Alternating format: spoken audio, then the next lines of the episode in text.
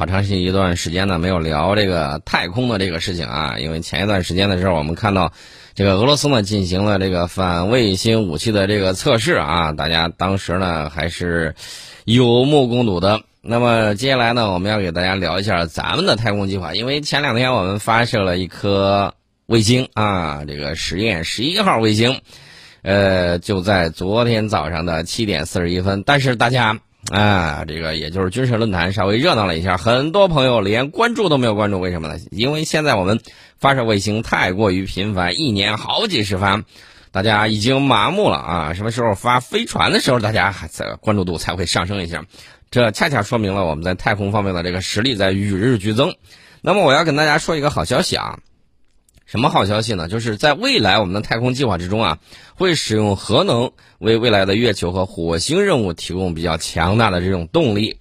那么我们看到这个《南华早报》啊，这个提到了说，据参与该项目的中国研究人员表示。正在开发的这种核反应堆已经完成了原型设计，而且建造了一些组件。据说这个动力将是美国类似计划的一百倍啊！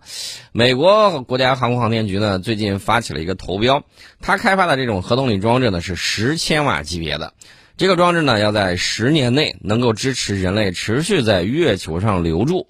呃，中方人员表示，中方的这种核反应堆可以产生一兆瓦的电力。这是美国计划在二零三零年放到月球表面类似核动力装置的一百倍。那么，据说啊，这个项目研究启动的时间是二零一九年，虽然没有透露具体的这个技术细节和启动日期，但是最近呢，完成了一座圆形堆的工程设计，一些关键部件已经建造完成。那么，这个计划呢，相当的雄心勃勃。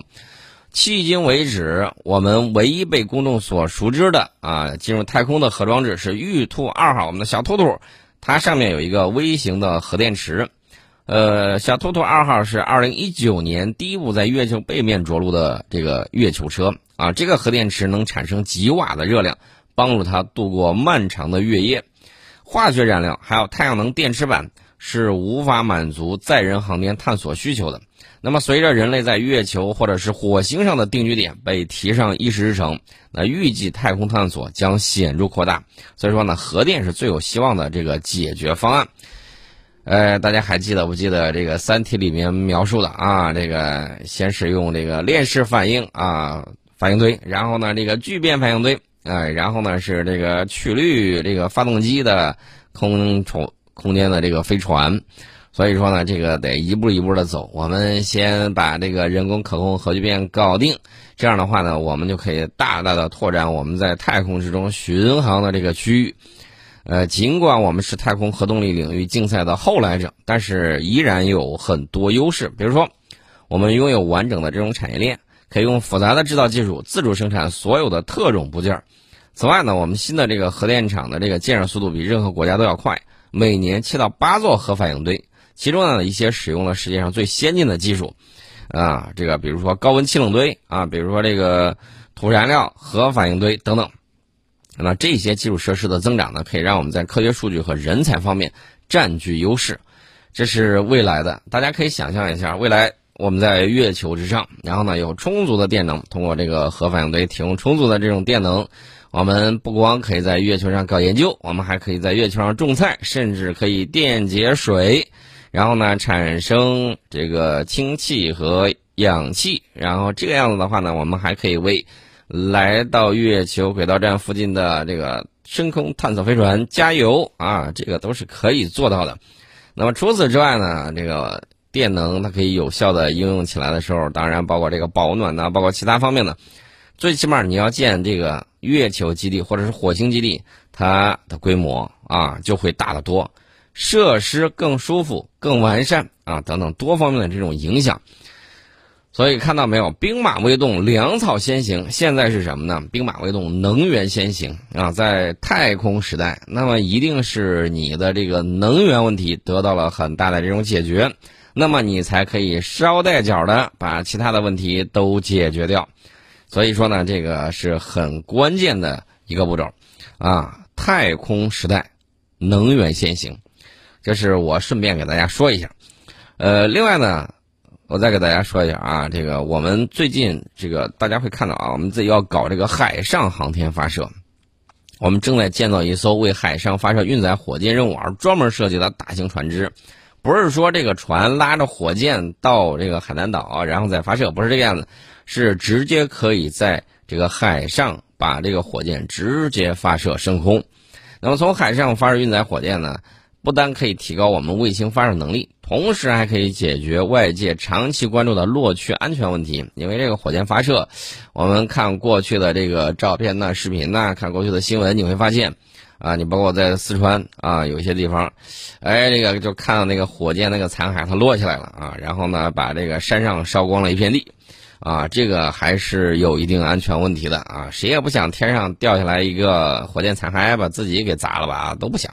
那么这个落区安全问题啊，呃，一旦说要发射火箭，那么就需要让地面的这个人员可能的落区之内啊，先这个紧急撤离。这样子的话呢，也影响人们的这种日常的生产生活啊，也不太安全。所以说呢，这个落区的问题，如果是在海上啊，掉海里头了倒无所谓。所以说呢，我们要造这艘海上卫星发射工程船。那么我们这个全长大概是一百六十二点五米，型宽是四十米，可以通过配置专业功能系统模块和这个集成化的发射支持设备，来满足我们当前在以及在研的大中型固体运载火箭、中小型的液体运载火箭的发射和回收。大家也看到，我们现在火箭发射任务越来越快，越来越多。所以说呢，这个落区的问题，这个一定是要解决的，不然的话，你想一想，那个你发射一年，你发射三十次、四十次，将来五十次、六十次，啊，这个更多，你说你天天组织这个地面人员撤离，这个也是让当地，呃，群众很为难的一件事情啊。但是呢，这个又涉及到安全的这个问题，所以说呢，能够让在海上发射，我觉得这个很好。那么我们计划是明年完成这艘船的建造，并且正式投入使用。今年我们国家已经创纪录的完成了四十一次航天发射，这是位居世界首位的。未来我们这艘海上发射船可以提高完善我们高频次的海上发射能力。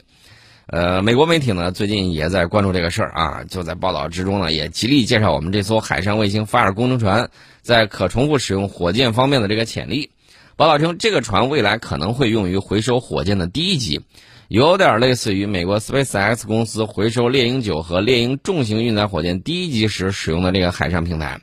当然，我告诉大家，海上发射其实不容易。首先呢，这个船呢它在水里头，这个海水它可不是静止的，你就需要考虑到，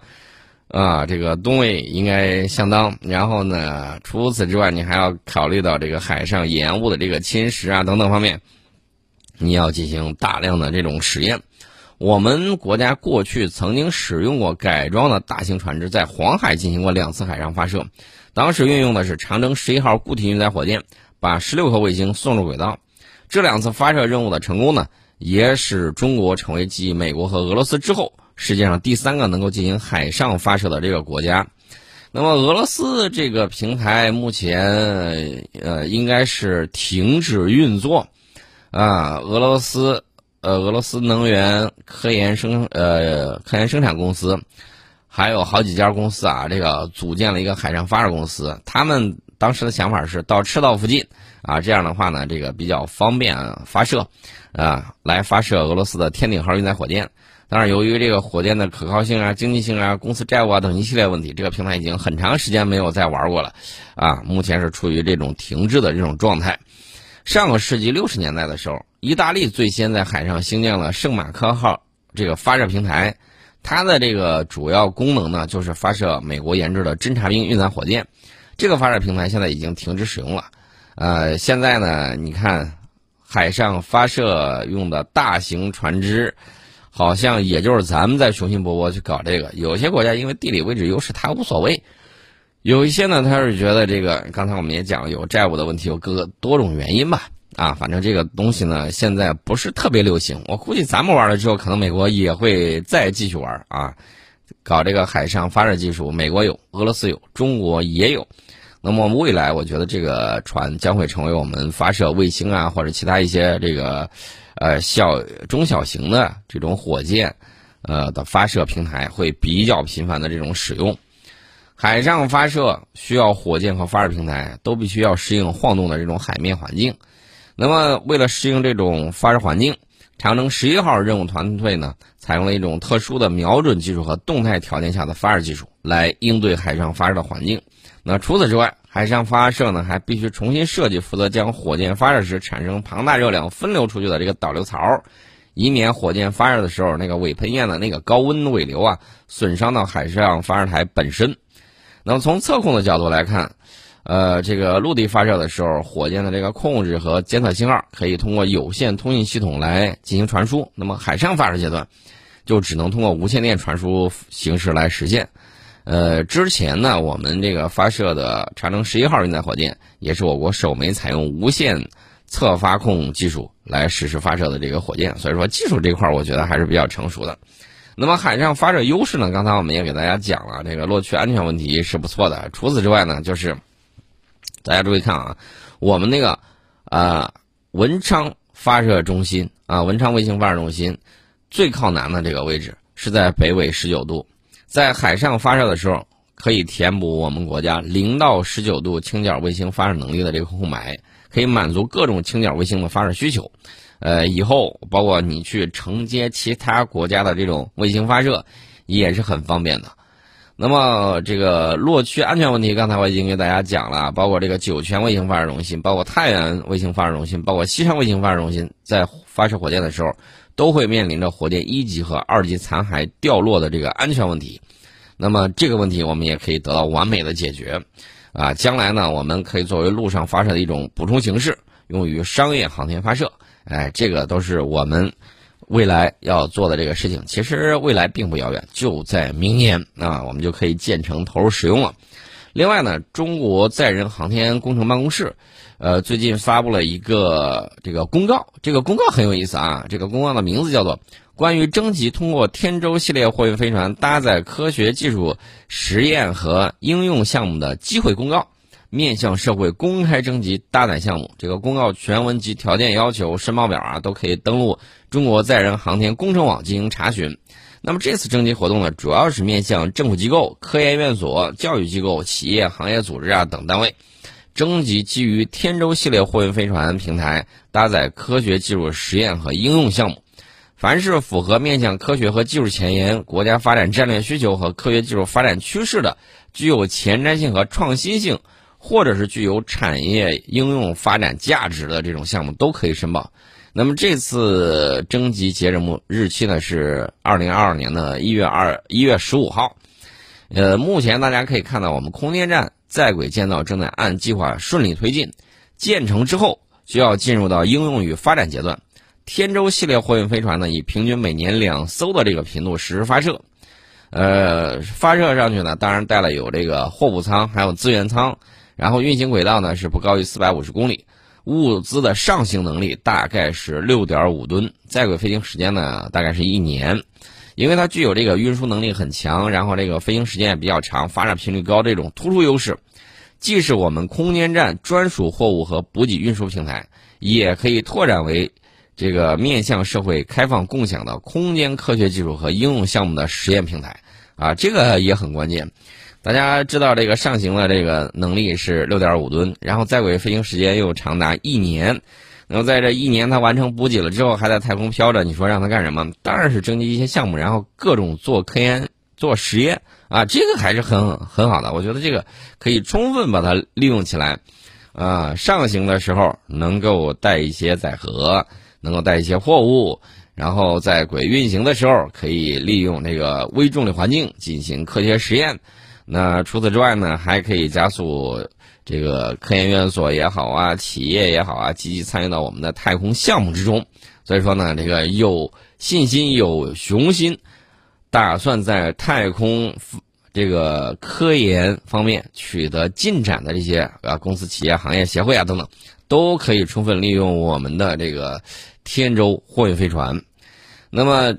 我跟大家讲啊，我们这个是。开放的这么一个项目，我们之前跟这个联合国外空司围绕着中国空间站应用开展合作，为世界各国，特别是发展中国家利用中国空间站开展应用实验啊提供了这么一个机会。之前已经有很多国家受益了啊，首批就有来自十七个国家、二十三个实体的九项目成功入选。它涉及包括这个空间生命科学啊，啊，包括生物技术啊，包括这个空间天文呐、微重力流体啊，还有这个燃烧啊等等领域。目前正在按照计划开展项目实验。我们这次公开征集呢，也是中国载人航天工程史上首次面向全社会开放货运飞船搭载资源。呃，希望大家呢能够。这个到上面去看一看，我指的是中国载人航天工程网，了解一下各自企业啊，这个尤其是高科技企业，呃，这个联想不算啊，这种高科技企业，然后打算在科技领域一展身手的这些企业啊，这个可以考虑考虑怎么样利用我们的这个货运飞船，啊，这是我们给大家提到了我们的这个科研技术的一个发展。呃，最近美国正在忙什么呢？美军 UFO 调查组最近规格升级了啊，说是要全面寻找外星人。呃，这个我为什么笑呢？大家发现没有？美国最近这几年，一旦发现这个什么高超音速不行了啊，这个跟不上进度啊，或者什么之类的，他马上就会抛出一些有关于 UFO 的这么一些调查。呃，大家还记得不记得前些年的时候，他发出了那个什么，就是那个 F 十八超级大黄蜂战斗机在海面上锁定那个 UFO 拍照的那个情况，是二零二零年四月份的那个事儿，还有印象吧？那这个东西到底是人造的呢，还是外星人的呢？我个人认为大概率是人造的啊！你把它锁定了之后，然后呢又能跟得上，然后又发现它速度很快，你去问一下俄罗斯是不是在实验什么东西？也许你问另外一个东方大国，也许他在实验什么东西啊？自己好好想一想。这个搞出来这个 UFO 调查组规格升级，现在叫这个什么？我给大家说一下啊，原来是美国海军领导叫不明空中现象特别小组，UAPTF，这是它的缩写。新的这个工作组呢叫美国国防部不明飞行物工作组。这个新工作组在美国国防部长办公室下进行运作。工作层级从军种层面升格成美国国防部整体工作的一部分。呃，这个，这个大家自己想吧。呃，而且呢，这个美国国防部很认真啊，说我非常认真的对待任何空中物体入侵的报告，无论是已识别的还是未识别，都将逐一进行调查。那么，为了监督它的这个运行，美方还成立了由国防部和情报界成员组成的执行委员会。那么，这个美国国防部在未来几周呢，还将发布实施指南，以详细说明新工作组的这个组织结构、权力和资源。这个几十年来呢，美国官方对 UFO 现象的这个调查备受瞩目，但是不好意思，几十年了，仍然没有得出一个是否存在外星人的确切结论。那么，大家不禁要问：美国人为什么在这个节骨眼上要搞这个东西呢？我们在广告之后跟大家聊一下。